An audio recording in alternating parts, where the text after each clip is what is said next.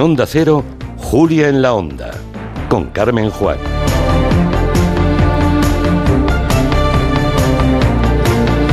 Son las 6 de la tarde y 13 minutos. Es momento de abrir el gabinete. Vamos a saludar a los gabineteros hoy. Está Juan Manuel de Prada. Buenas tardes, Juan Manuel. Muy buenas tardes. Está Julián Casanova. Buenas tardes, Julián. Buenas tardes, Mari Carmen. ¿Y tu voz? ¿Qué tal eh, está? Bien, bueno, bien. Creo que aguantaré una hora más. Ya, ya. de momento. yo, no sabía nada, pero te escucho ahora. Sí, sí, sí estoy, resfriada. Bueno, ¿qué le vamos a hacer? Son cosas de, estas temperaturas cambiantes. Y Carolina Vescansa, buenas tardes. Buenas tardes. Mira que es que sanos y, y lucidos estáis los tres, ¿eh? bueno, al menos salvaremos el gabinete. Eso es porque no nos ves.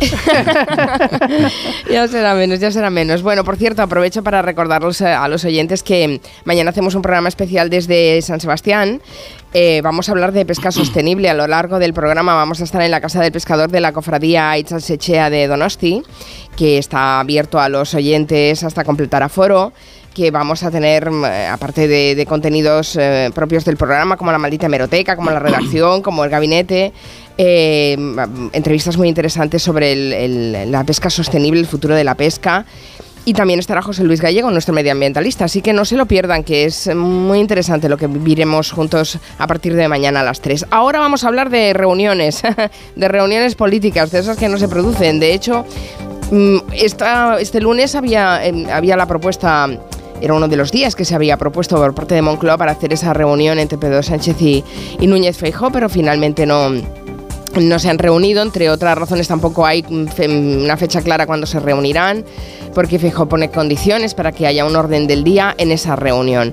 Eh, nos preguntamos, bueno, mm, si hay una estrategia partidista detrás a, la hora de plantear y, y rehuir esa reunión, si se puede negar el jefe de la oposición a acudir a Moncloa en general, hablaremos de las dificultades para el diálogo entre un gobierno y una oposición y cómo afecta esa falta de diálogo a una democracia como la nuestra. Asun Salvador, buenas tardes. Hola Carmen, buenas tardes. Hace justo una semana el gabinete del presidente Pedro Sánchez se ponía en contacto con el equipo de Feijó, le propuso reunirse antes de que acabase el año. ¿Para qué? Pues para abordar tres cuestiones que hay pendientes y que el propio Sánchez había avanzado días atrás. La reforma del artículo 49 de la Constitución, la de la financiación y la del Consejo General del Poder Judicial. Se publicaron incluso tres posibles fechas para esa reunión, como decías, el día de hoy, también el 22 de diciembre, que es el próximo viernes, o si no, ya el 29. Una semana después de esa llamada en Moncloa todavía esperan que el Partido Popular acepte y que se ponga una fecha para llevar a cabo el encuentro. Dicen que la pelota está en el tejado del PP y que depende de Feijó que la reunión se acabe celebrando, un Feijó al que Sánchez lanzaba el sábado este mensaje. La política no es destruir, es construir. La política no es un monólogo, es un diálogo. La política es acordar y no el berrinche permanente. Por eso le pido al señor Feijóo y al Partido Popular en este inicio, en este arranque de legislatura, que haya más acuerdos y menos insultos. Más acuerdos y menos insultos. Lo decía en la convención política que los socialistas gallegos han celebrado el fin de semana en Santiago, en la que volvía a insistir eh, Pedro Sánchez al jefe de la oposición para que acepte esa invitación al encuentro. En el Partido Popular lamentan haberse enterado de los temas a tratar por la prensa. Dicen pide que se les traslade por escrito la convocatoria y el orden del día para poder incorporar otros temas a la reunión, una petición que Moncloa tampoco aceptado de momento. Responden que Feijó puede plantear lo que quiera en la reunión. Los populares creen que todo este asunto tiene más de estrategia política que de propósito real. Cuca Gamarra, secretaria general del PP.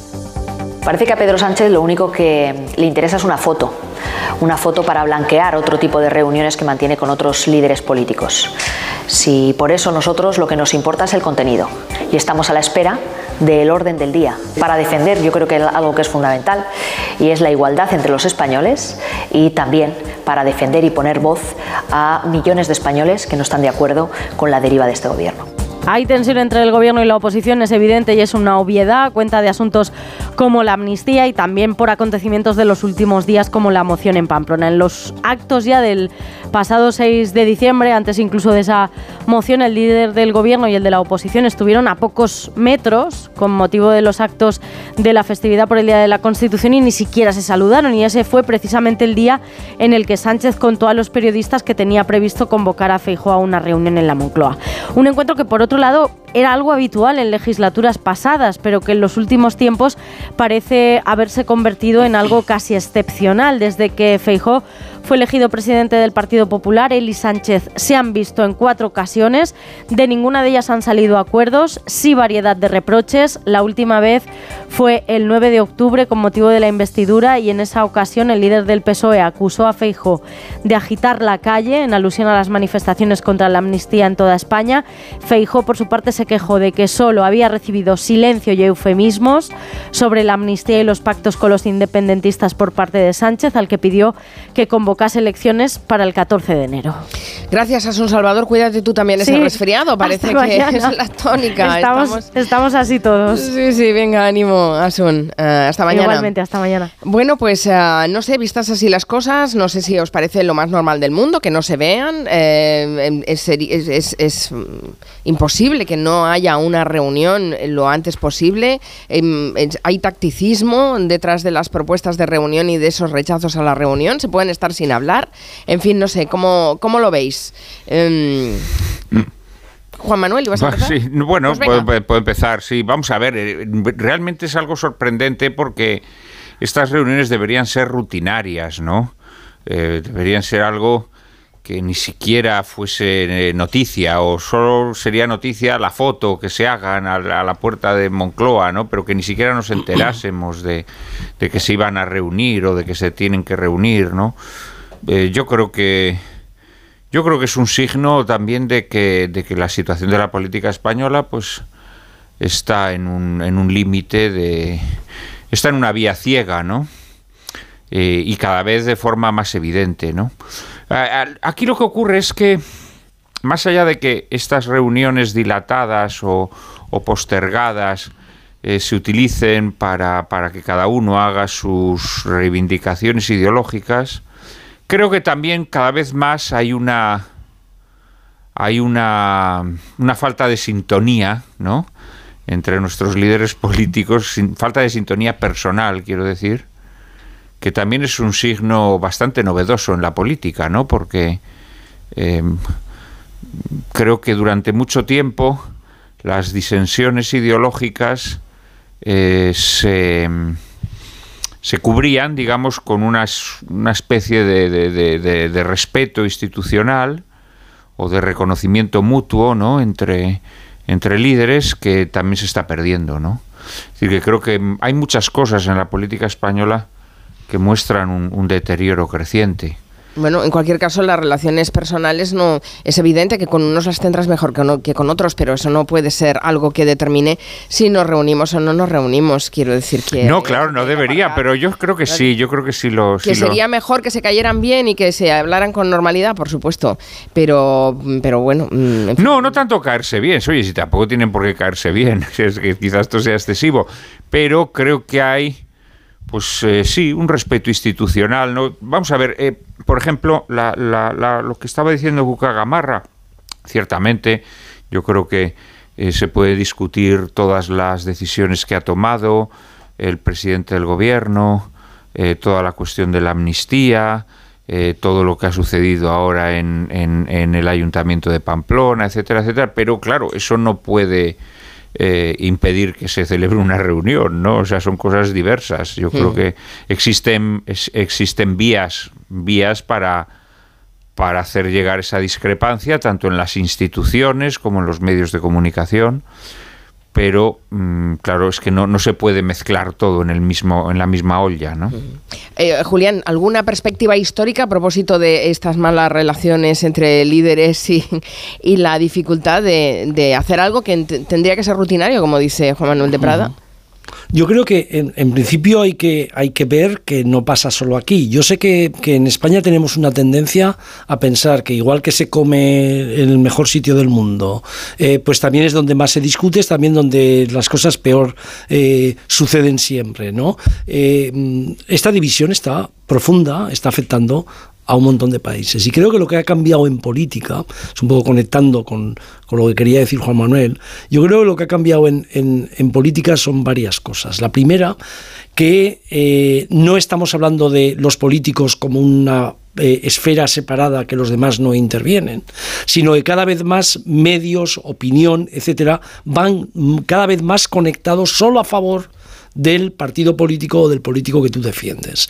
Pero es que además ya no se habla tanto de política o de las políticas como que la gente cree que todo lo que hacen en estos momentos los políticos afectan a valores esenciales, puede ser el territorio, puede ser, puede ser las, lo que tú piensas de la sociedad, y que además cada uno piensa que si gana el otro va a dañar profundamente a España. Es decir, esto es, es un eje de división que antes que antes no existía y que se ha creado por parte también de medios de comunicación, de las personas que podemos hablar. Es decir, hay un, un, una conexión entre lo que los políticos están haciendo y que la mayor parte de la gente hacemos también. Así que esta persona que pasea por la calle y dice los políticos no se entienden, etcétera, pues posiblemente no se entiende con mucha gente y es capaz de discutir con otra gente también. Ha crecido esto, ha crecido aquí, ha crecido en Estados Unidos, las estadísticas de muchísimos países. Eh, en, en Estados, yo he vivido en Estados Unidos,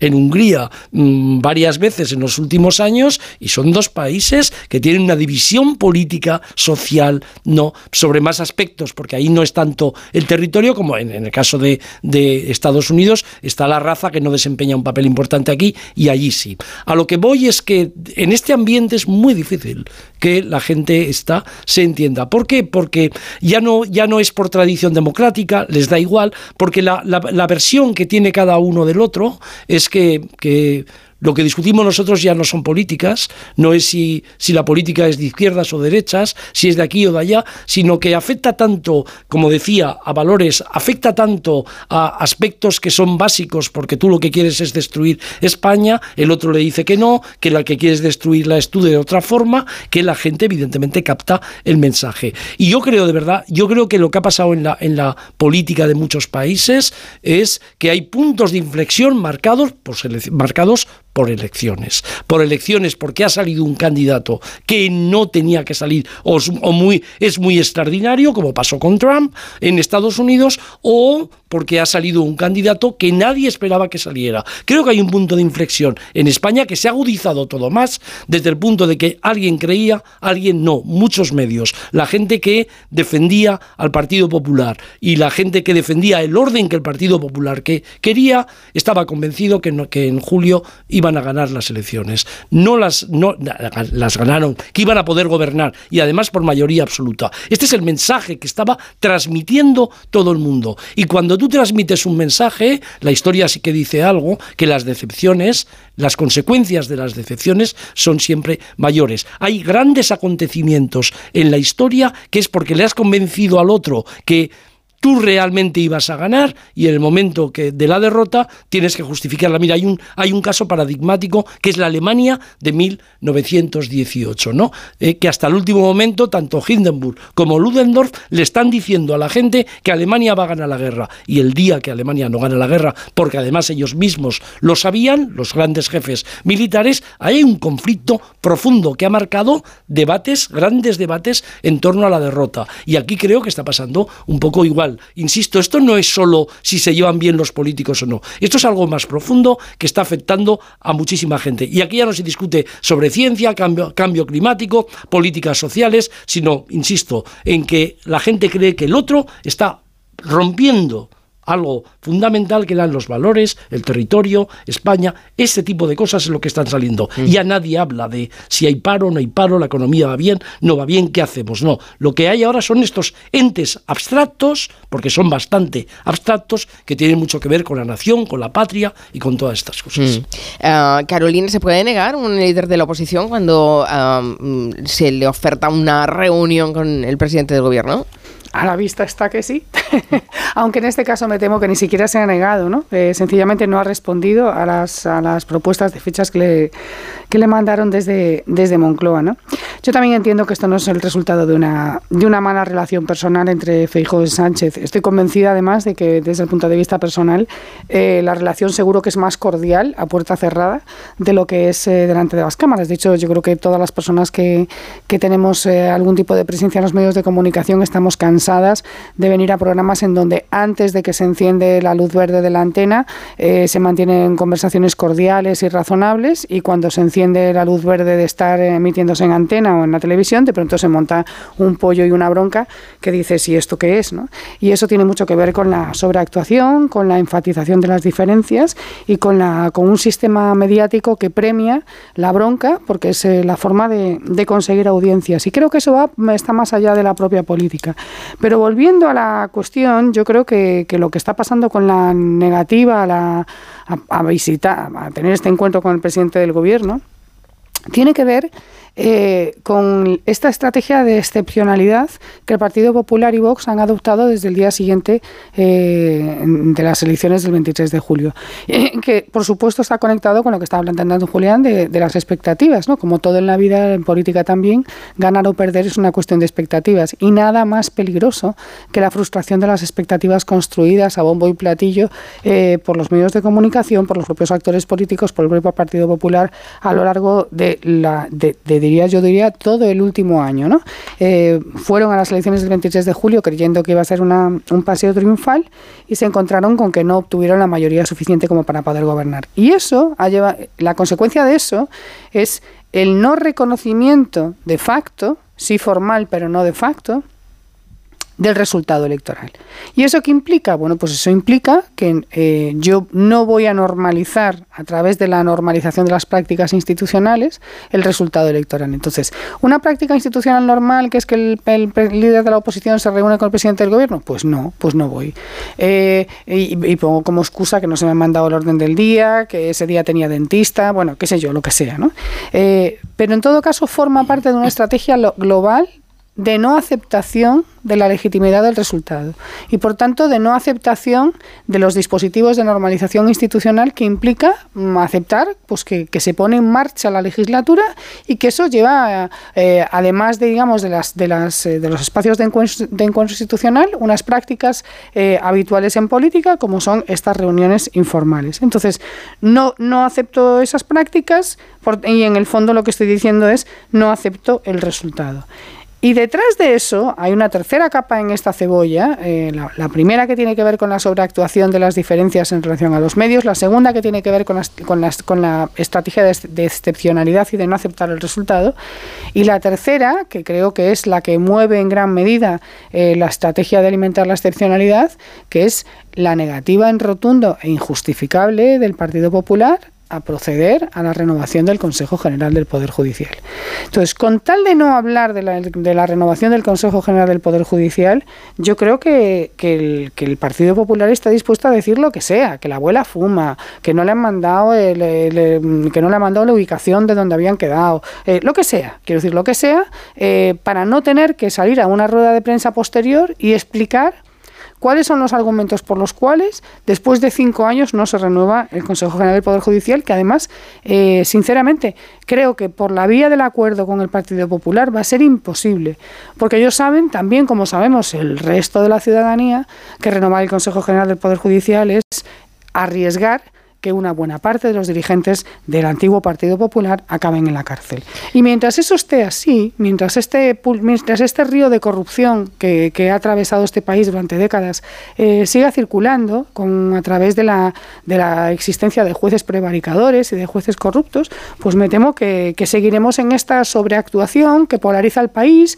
que embronca, que hace mucho ruido, para que no podamos hablar de los, de los ríos subterráneos que están haciendo tanto daño a nuestra democracia. Mm, bueno, lo que pasa es que eso lleva a un bloqueo que tampoco, tampoco mm, eh, favorece el hecho de que haya un calendario electoral también bastante, bastante apretado, porque va a haber elecciones en Galicia y en Euskadi y también va a haber elecciones en, en Europa el próximo año. Por tanto, mm, es, es, una situación muy complicada. Yo no sé eh, si creéis que así se puede aguantar una legislatura o media legislatura, no sé, Juan Manuel. Mm, bueno, hombre, esto habrá que verlo, ¿no? O sea, la realidad es que la anterior legislatura nos parecía también muy complicada y, y se aguantó perfectamente. Eh, si la adelantó Pedro Sánchez fue porque consideró que, había que cortar ¿no? esa tendencia eh, que, le, perjudicaba, ¿no? De- de- de- de crecimiento de la derecha, pero eh, logró mantener la legislatura. Evidentemente esta es más difícil. Esta es más difícil porque creo que se va a ver visto a tensiones mucho mayores y creo que creo que ha puesto ha puesto velas al diablo, ¿no? Y, y- y las velas al diablo, pues al final pues pueden provocar incendios, ¿no? Entonces creo que será una legislatura más difícil. Lo que ocurre que creo que Pedro Sánchez también ha dado pruebas de una capacidad para para moverse en, en territorios muy resbaladizos, ¿no? Eh, y luego, por otra parte, es que no nos engañemos. Si hay una cosa que pues, ya, ya la dijo Felipe González, ¿no? Y es que efectivamente el poder desgasta mucho, pero sobre todo a quien no lo tiene. A quien no lo tiene. La frase era de Andreotti, me parece. Ah, sí. Sí, sí. Bueno, pues yo creo que aquí la popularizó Felipe sí, González. aquí la popularizó. Pero lo que es, lo que es Andreotti evidente. estuvo muchos años gobernando en Italia. Y Lo sobre que es todo el evidente- opositor nunca podía gobernar. claro. Es que sí, es decir, por una parte la estabilidad del gobierno pues la tienen formaciones que en cualquier momento pueden provocar una crisis, esto es evidente, Mm, y ya no solamente hablamos de Puigdemont, hablamos de Bildu, hablamos de eh, Podemos, que ahora ya eh, ha dejado de formar parte de la coalición eh, de Sumar, eh, pero también es verdad que el Partido Popular mm, va a tener unas tensiones crecientes, primero por el liderazgo de, de la propia del propio Partido Popular eh, eh, y luego en su en su relación con, con Vox, ¿no? Porque también hay una serie de, de pactos en, en diversas eh, regiones españolas que inevitablemente van a provocar disensiones y problemas, ¿no? Entonces, bueno, yo creo que, que va a haber mucho movimiento, va a haber mucho movimiento en los próximos años.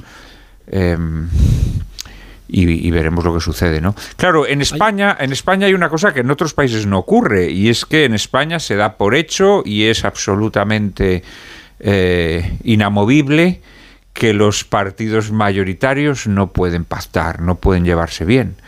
Eh, en otros países esto ocurre con naturalidad y la gente Pero sigue ¿ha, ha habido, ¿ha habido pactos de Estado en este país? Eh, quiero decir que es- esto es de un tiempo a esta parte. Siempre se han entendido bien los, eh, los grandes partidos. Bueno, se respetaba Bueno, la alternancia empieza a ser llegaban empiezan a ser tiempos ya lejanos, estados, ¿eh? Pero sí, ahora el problema es que cada vez cuesta más dialogar. eh, no, so- no solo pactar, es que es llegar al diálogo ya. No sé si Yo me atrevería a decir que eso ocurrió fundamentalmente durante los primeras los primeros compases de la de este nuevo régimen político, la primera generación, la primera generación sin duda esto lo tenía muy muy claro, ¿no? Em, Hombre, uno ve fotos del, del buen rollo que tenían Fraga y Carrillo, por ejemplo, eso hoy en día resultaría absolutamente marciano. ahí- ¿no?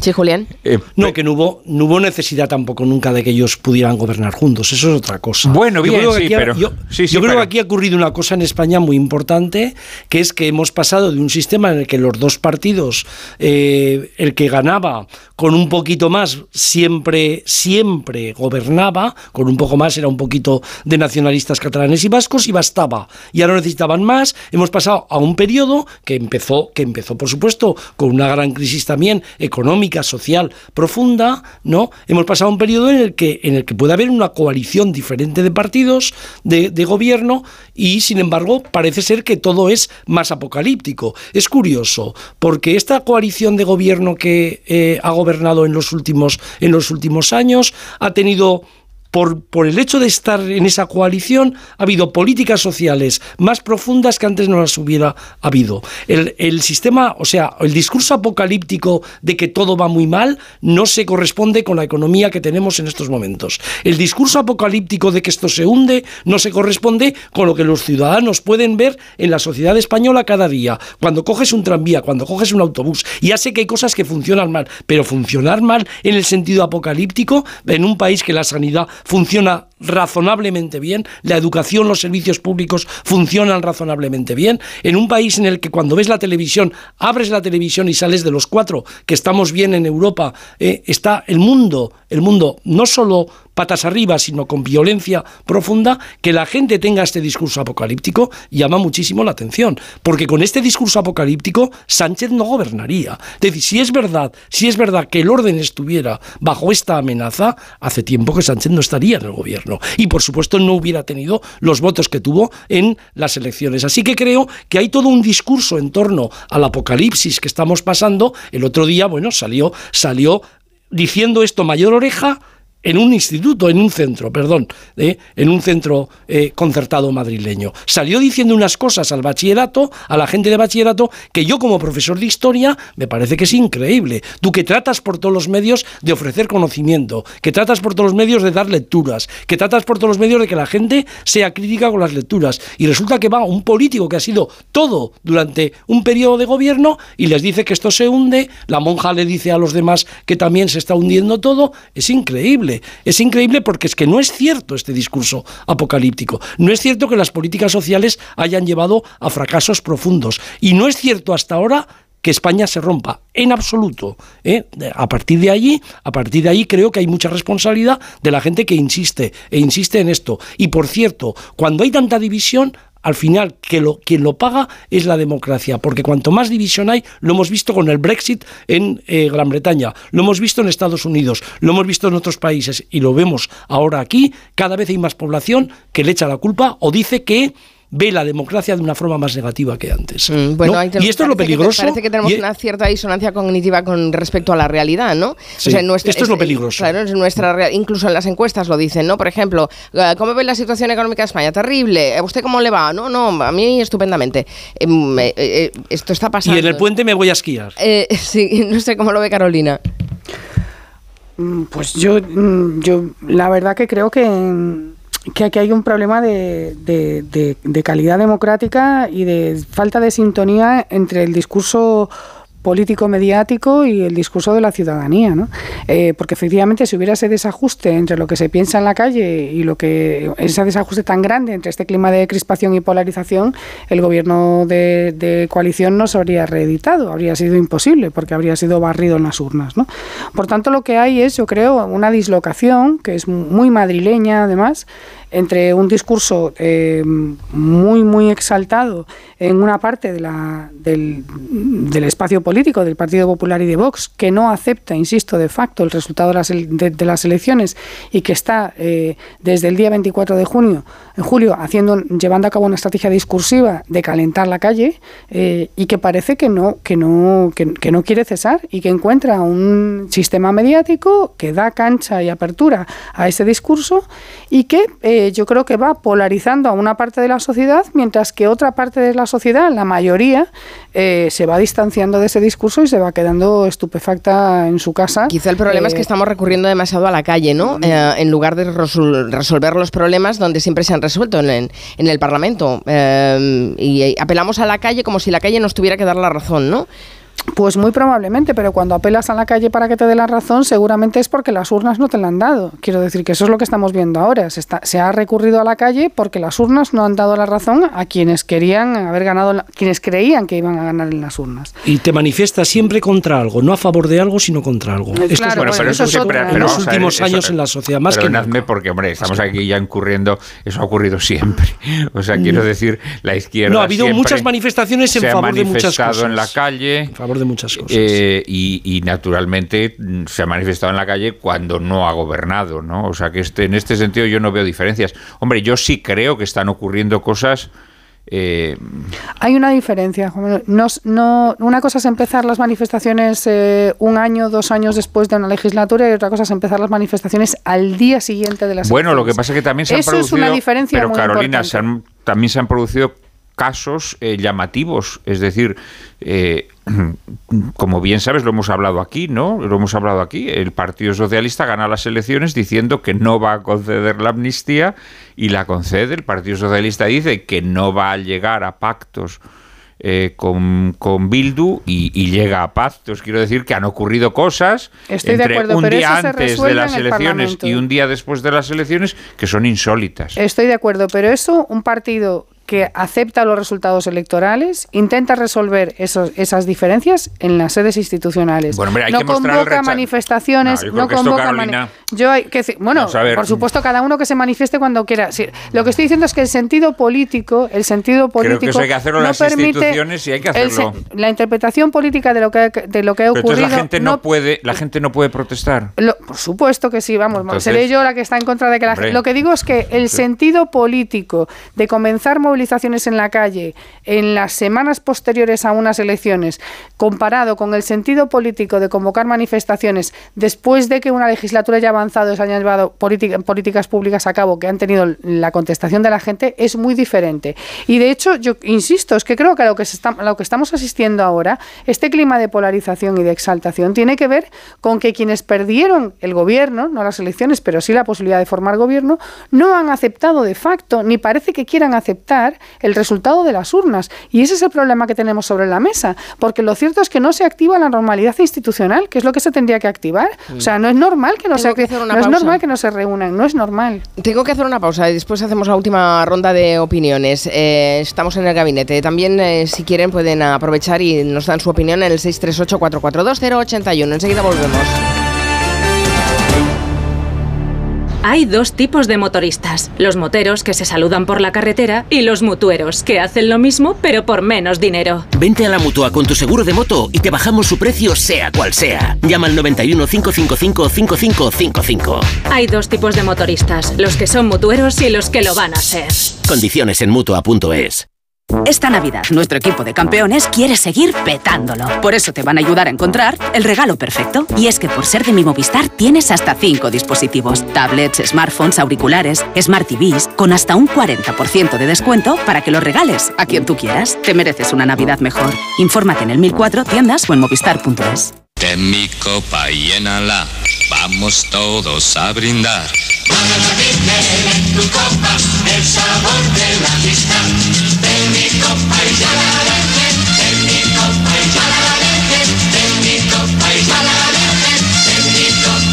Málaga Virgen, sabor de amistad. En CEPSA todos nuestros clientes son de 10. Por eso seas particular o profesional, tenemos una promo de 10 para ti. Únete a CEPSA Go o a esta resa en CEPSA y te damos 10 euros de regalo de bienvenida. Y si ya eres cliente, ahorras 10 céntimos por litro en tus repostajes. Ven a CEPSA y llévate ya tus 10 euros. Consulta condiciones en CEPSA.es. Sara está lista para darlo todo en la nieve. Gracias a las ofertas de última hora y más de Amazon. ¡Me he pillado esta chaqueta colchada guapísima! ¡Y yo tengo otra!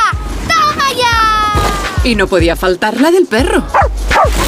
Estas chaquetas son la caña. Comparte la alegría con las ofertas de última hora y más de Amazon del 8 al 22 de diciembre. Más información en amazon.es. Para guisar, Apis. para salsear, Apis. para condimentar, Apis. para cocinar. Siempre tomate frito Apis. Idealmente rico, sano, exquisito. Idealmente tomate frito Apis. Ya sea como base de tus recetas o como acompañamiento, el tomate frito Apis es el aliado ideal para tus platos. Apis, expertos en tomate.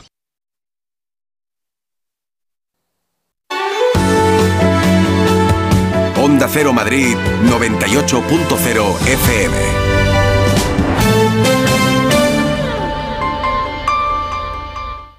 ¿De verdad te vas a arriesgar a pedir esta Navidad tu tratamiento dental por Internet? Recuerda que la ortodoncia, la férula de descarga y los blanqueamientos dentales son tratamientos complejos que deben ser personalizados por un dentista de tu confianza. En Navidad, pon la salud de tu boca en buenas manos. Colegio de Odontólogos y Estomatólogos de Madrid. Conseguir una sociedad inclusiva e igualitaria es avanzar sin dejar a nadie atrás. Con la convivencia y los derechos humanos no hay medias tintas. Únete al espacio por derechos en cepain.org, proyecto financiado por el Ministerio de Derechos Sociales y Agenda 2030 a cargo del Fondo Europeo, Plan de Recuperación, Transformación y Resiliencia. Ya está aquí, ya llega la época más bonita del año. ¡Qué ilusión! Alegría y muchos regalos llegan al Centro Comercial Plaza Loranca 2. Disfruta de las actividades y espectáculos infantiles navideños. Entrega tu carta a Papá Noel y los Reyes Magos y envuélvete de Navidad. Más información en plazaloranca2.com. Vamos a gastarnos una cantidad obscena de dinero y queremos que nos hagan mucho la pelota. ¿Queda claro? Ay, sí, señor. Está usted en la mejor tienda y en la mejor ciudad. Si me permite decirlo, somos los más pelotas del mundo. Pretty Woman, el musical, en el Teatro EDP Gran Vía. Únete a la Pretty Locura. Entradas a la venta en gruposmedia.com. Mary Pat, Mary Kate, Mary Francis, ¡rápido! Un día descubres que tienes humedades en techos, paredes, están por todas partes. ¿Qué puedes hacer? Llama a Murprotec. Llama al 930 1130 o entra en murprotec.es. Si con las humedades te las tienes que ver, ¿qué puedes hacer? Llama a Murprotec. 930 1130. Murprotec. Cuidando tu hogar, cuidamos de ti. Oco, la mejor fusión entre rock y flamenco, arrasa en Madrid, con Estrella Morente, músicos de los Rolling Stones y los mejores artistas de varios géneros. Música, danza, arte y moda se unen en Espacio Ibercaja Delicias. Nuevas funciones a la venta en Tickets y ocodeshow.com. Seguro que has oído que la mejor energía es la que no se consume. Desde FENIE Energía queremos ayudarte a que seas un consumidor eficiente. Te asignamos a tu agente energético más cercano de Madrid para que optimices tu consumo. ¿A qué esperas? Únete al cambio y forma parte de la transición energética. Entra en fenieenergia.es y recibe una oferta personalizada. Jaleos Hondos. Vive la experiencia más innovadora y atrevida. Amor, pasión, flamenco. Solo en Madrid, en el Teatro Magno, Jaleos Hondos. Flamenco Experience. Compramos tu Rolex de acero de los años 70 y 80. Especialistas en Rolex desde hace 30 años. Compramos tu Rolex de acero de los años 70 y 80. Pagamos el mejor precio. Compramos tu Rolex de acero de los años 70 y 80. 915346706. Plaza San Juan de la Cruz 9. 915346706. No lo olvides. Compramos tu Rolex de acero de los años 70 y 80. Necesito reformar mi cocina. Encárgaselo a Kixen, una empresa del grupo Duchamanía con la misma profesionalidad y compromiso. Miden, diseñan, realizan albañilería, fontanería, todo. La reforma integral de mi cocina. Justo lo que busco. Infórmate en el 91 762 98 76 en kixen.es o en el Paseo del Molino 6. Y recuerda que Kixen es K-I-X-E-N. 98.0 FM. Onda Cero, Madrid.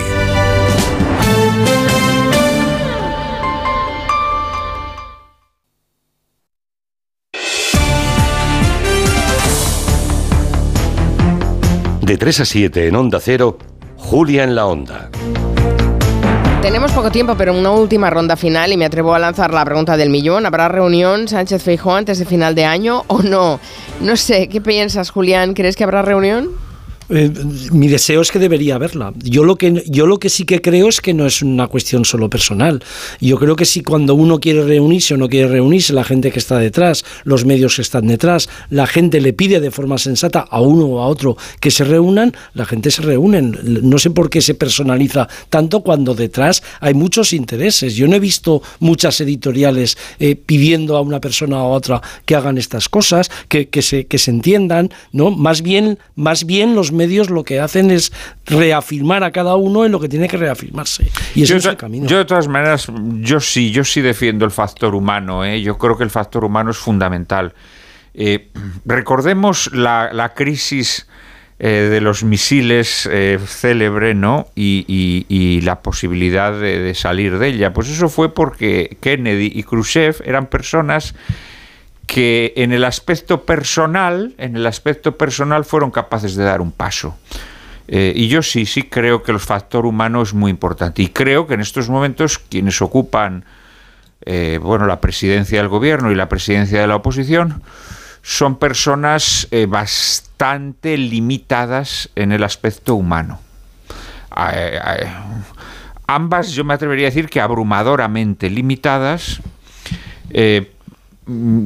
Y en algún caso, el caso de, de, Feijóo, incluso ya lindando con, con el congrio hervido, ¿no? Como en alguna ocasión he dicho ya en este programa, ¿no? Pero son personas con unas graves limitaciones humanas. Eh, Esto, esto se- se nota claramente. Y creo que las personas que tienen un fondo humano fuerte, eh, son capaces de vencer eh, eh, ciertas situaciones que otras no, porque se atrincheran, se atrincheran. Y al final, pues claro, el atrincherarte es mucho más cómodo, ¿no? Porque tú satisfaces a tu parroquia y ya está. O sea, que entiendo que para ti tampoco habrá reunión antes de final de año. ¿Y para Carolina descansa? Si la hay, será inane, será... mm. Muy de acuerdo con, con que las personas son muy importantes y el carácter de las personas y su sentido de la responsabilidad histórica es determinante en muchos momentos, eh, pero en este caso en concreto creo que lo que está pasando es que hay una estrategia muy clara del Partido Popular que no permite eh, que, que que se generen puntos de encuentro porque en los puntos de encuentro eh, sale perdiendo el Partido Popular. En los, en los puntos de diálogo el Partido Popular no tiene cómo, hacer, cómo responder a preguntas eh, básicas eh, que a las que tiene que responder. La principal y la insisto de nuevo es por qué no quieren renovar el Consejo General del Poder Judicial. Así que yo me temo que no habrá reunión antes de fin de año y que seguiremos eh, pues mareando la perdiz y estirando el cuento eh, todo lo que todo lo del que el PP pueda para no tener que explicar eh, por qué no se renueva la dirección de los jueces y qué tiene que ver eso con el Tribunal Supremo y con y con la Sala Segunda del Tribunal Supremo. Bueno, pues me temo que vamos a acabar el año um, de una manera que va a continuar el año que viene. O sea, cambiaremos de año, pero será una, una reposición de año. Una marmota, sí, una estreno, marmota, ¿no? sí, sí. Seguimos en el bucle. Bueno, gracias Juan Manuel de Prada, Julián Casanova y Carolina Vescanza por este gabinete. Hasta la próxima y recuerden ustedes mañana a partir de las 3, programa especial desde Donosti, desde San Sebastián, hablando de pesca sostenible en Julia en la Onda. Gracias, adiós. Adiós. tardes. Feliz Navidad. Eso, feliz Navidad.